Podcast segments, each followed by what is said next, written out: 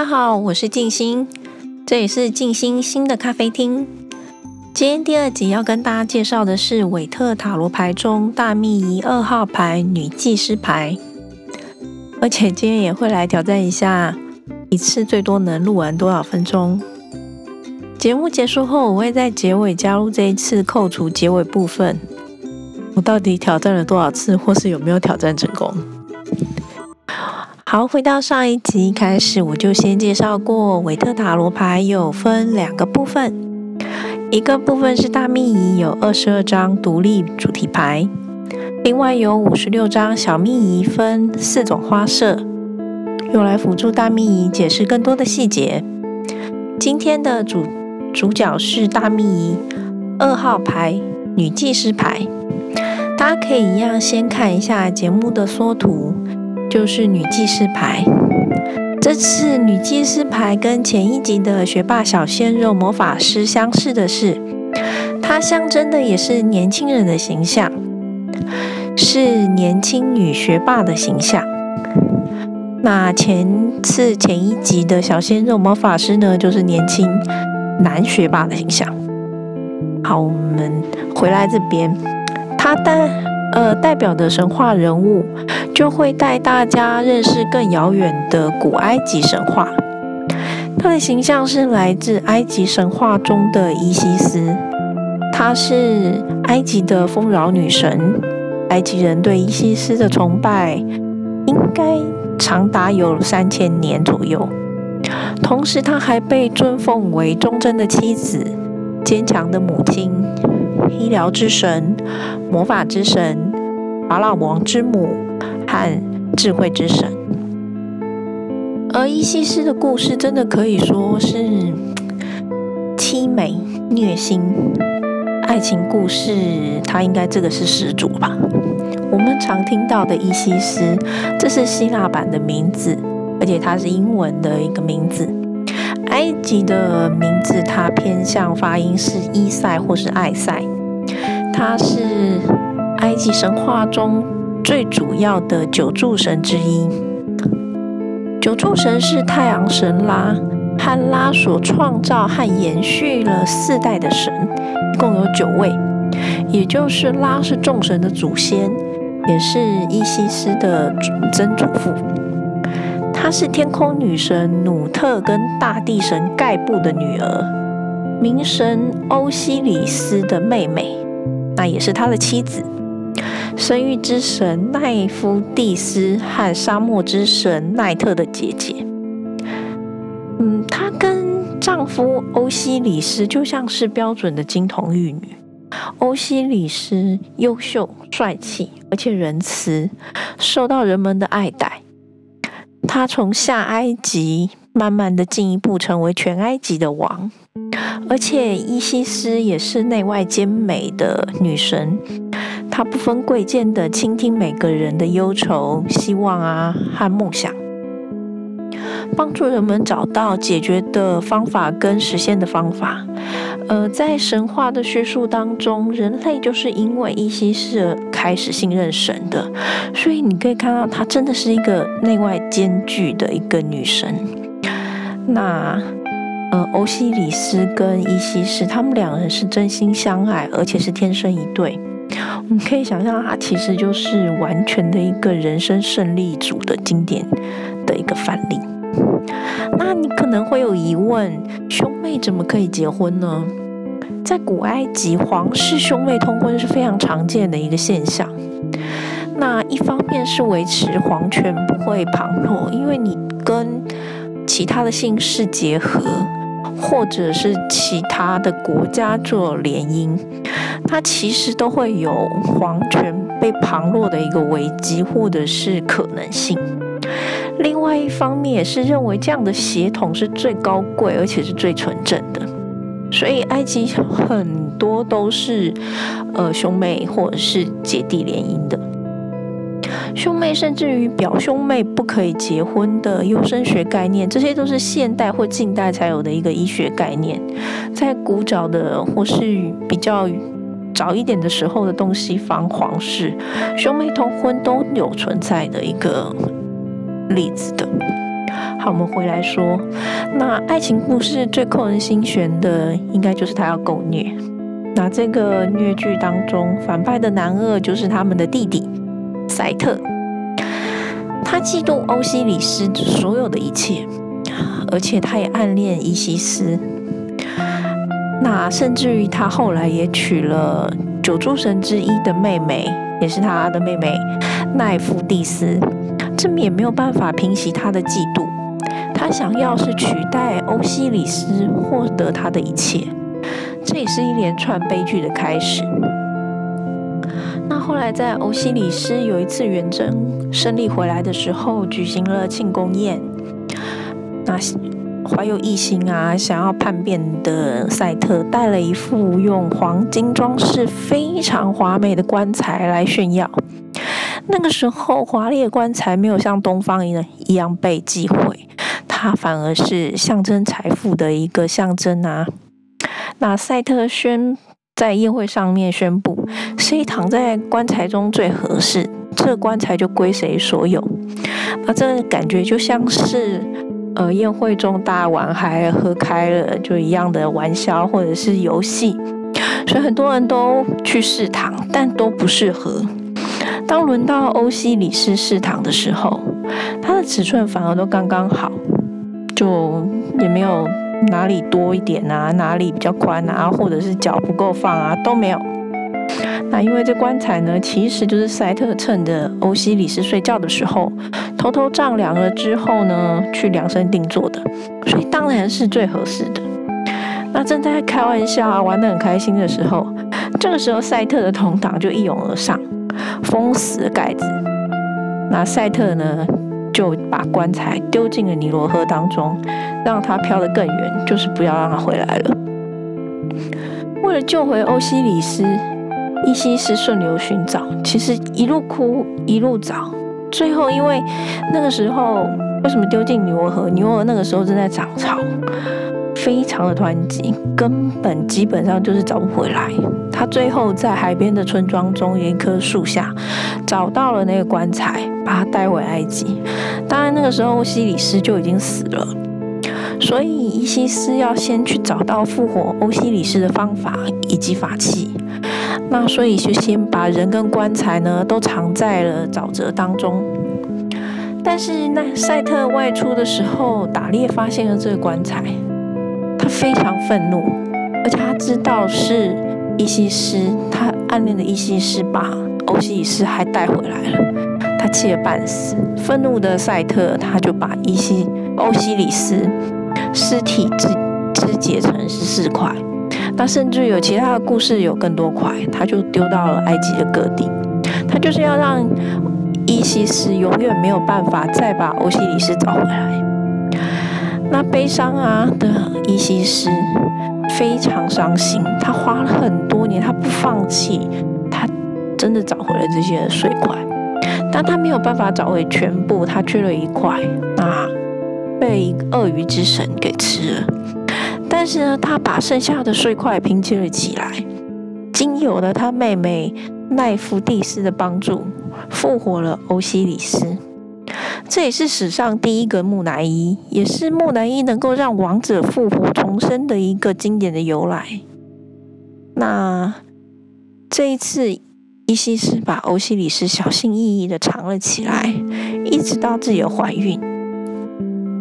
伊西斯当时的能力并不能长久的维持欧西里斯的生命，而且更何况他不是完整的被被拼接的起来，所以欧西里斯又一次死去了。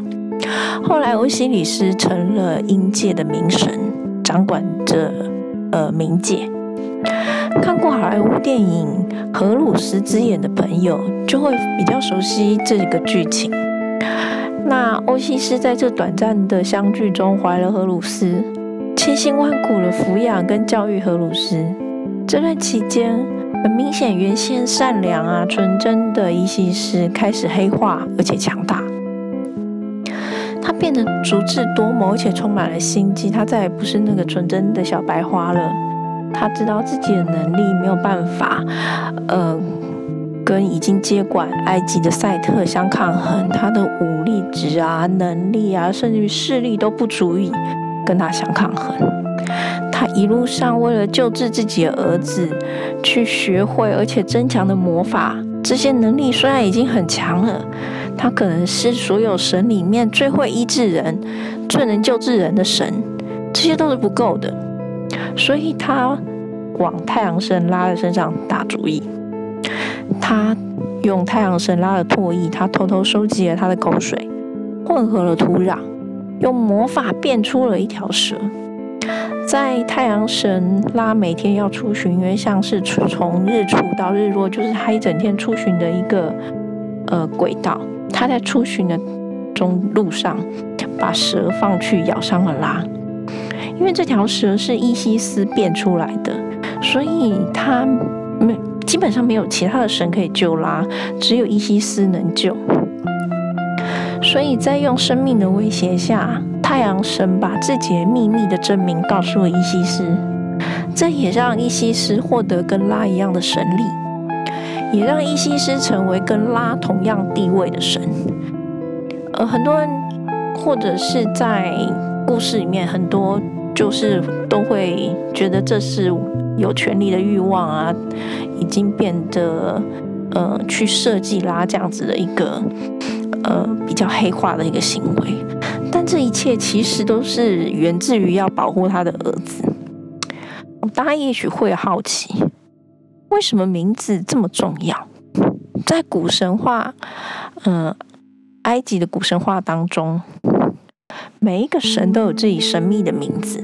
只要知道这个秘密的真名，就可以获得跟对方相同的神力，而不是呃在对外宣称的像太阳神拉自己的名字不是。他这个秘密的名字呢，其实没有人知道，现在也没有被公开过，全世界没有人知道哈。好的，所以呢，只要知道这个秘密的名真名，就可以获得跟对方相同的神力。那用现在讲白一点，就是类似拥有了开机密码或者是档案密码，你就可以复制甚至于销毁对方的能力。这在东方日本的阴阳师的故事里也有相同的叙述。知道了全名，就其实是拥有了咒语最重要的部分，甚至于它也是一种控制人性咒语，他就能控制对方。有趣的是，在东西方以前也都不太，古时候也都不太把全名告诉刚见面的人，嗯，会把名字说是名讳之类的，就是不会把特别把全名告诉人。这也是一种东西方有趣的类似之处，就文化有趣的类似之处。好，回到伊西斯的艺术形象上。伊西斯就是王座的象征，因为他是荷鲁斯在王子复仇记成功之后登上埃及的王座，所以荷鲁斯后来成为法老王的代表。所以一部分的画像跟雕像，伊西斯就是头戴王座形象的貌似，而且抱着婴孩时期的荷鲁斯，或是一手拿着象征生命的安卡，另外一手拿着莲花权杖。那有的时候，他的艺术形象头饰也会改成带着牛角日盘的形象，象征的丰饶跟和拉一样，拥有拉一样的能力。那因为魔法强大与母亲的鲜明形象，希腊罗马时期这个神话变得很重要，因为。嗯，那个时候的人们相信，每年的尼罗河洪水的泛滥，就是伊西斯哭泣欧西里斯所留下来的悲伤的泪水。那埃及人每年都要举行再现欧西里斯死亡跟重生的仪式。这个漫画皮听起来应该会很熟悉，那我们就可以马上联想到，这就是一位画家从年轻画到老。到现在都还没有画到完结的尼罗河女儿的背景的元素。那对于伊西斯的崇拜，最终蔓延至整个希腊罗马，一直延续到异教文化受到异异制的呃基督教时代。伊西斯给荷鲁斯呃喂奶的形象，也认为影响到后来圣母玛利亚怀抱襁褓中耶稣的艺术形象。好，我们回到卡面上的一些呃元素。嗯，最上面它其实就有数字二，二代表的阴性原则跟一代表的阳性原则是刚好对立的，所以它具有柔和与沉静的特质，也比较具灵性跟感性。在牌面上的女祭司，她不一样的是，她有着少女的形象，她穿着纯真的白色长袍，跟披着代表圣母的蓝色斗篷。所以她是比较年轻时期的，呃，伊西斯，有着神圣不食人间烟火的形象。这也很有金庸小说小说中小龙女的感觉。另外，我们也可以讲一下，为什么蓝色斗篷可以说是代表圣母呢？除了欧洲历来的画作都都给圣母穿上蓝袍或是斗篷。这是一个，但是为了什么？这是因为基督教中圣母玛利亚又称为海之心，无论是圣母跟母都跟海有关联，海的颜色是蓝色，因此这就是后来一系列画作中圣母玛利亚的代表颜色。那，嗯，他身上也有十字，那是等臂十字架。比较不不一样，跟一般的十字架不不同，它代表着真理跟阴阳调和与平等。这也反映在背后的双柱，这个背景牌面背景的双柱，一黑一白。圣经故事中，所罗门王他在耶路撒冷的圣殿中也出现了这样子的双柱，一黑一白，黑色代表阴，白色代表阳。那就代表了阴阳的二元性。背景的石榴呢，其实有个背景画，背景的画中的石榴代表着阴，是女性比较多产的一个象征。棕榈呢，代表着阳，有阳性的象征。女祭司她就坐在正中间，其实就是调和跟统合这两个力量。所以手中她。女祭司她手中还拿着 T A R A 塔罗的书，其实代表着拥有智慧。但联想到现在有点像自入性行销的这一个概念，就是我把这个这么有智慧的人手上拿的经典是塔罗的意思，顺便推销一下塔罗这一个学说。那。啊脚边有个新月，新月其实代表着女性的细腻跟感性。呃，脚踩的新月象征着她拥有细腻的感性，而且她可以控制这样的感性，所以她有高 EQ。颜色的话，你可以看到它整体是淡蓝色的，除了圣母的代表色是蓝色外，其实也是，呃，蓝色也是一种平衡精神理解力的一种。一种颜色，有点比较疗愈啊，平和，也比较哲学或是灵性，也比较象征的潜意识啊，宁静啊，或者是比较冷一点的感觉。那整体上面这个卡片代表的是具有智慧跟直觉，呃，很正确的一个好意涵。但是同时呢，也就是在人体的。人际的关系上面会比较弱。那我们可以想想看，《神雕侠侣》当中，小龙女完全就是一个冰山女神的代表。她可能在练功的时候会多于沟通，她打人的时间可能都远大于说话的时间。所以你可以想象得出，她其实是一个非常具内心。呃，自己思考或是呃智慧相当高的一张牌卡，但是这样子的呃象征，它就欠缺了比较付诸行动的一个热情，嗯，他可能就不会这么嗯跟人这么热络。好了，今天就介绍到这里，嗯。一开始的时候也有说想要挑战能够一次录多少，或者是我要分多少次才能录完。哦，我录了六次了吧，真的是很难。好，我们就今天节目到这里啦。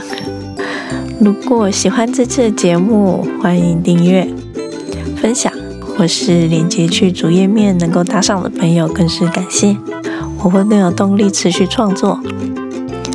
另外，也非常欢迎留言跟我互动，例如增加神话故事比例啦，或是增加排异的象征意义，或是有其他任何意见啊，或者是问题，我都。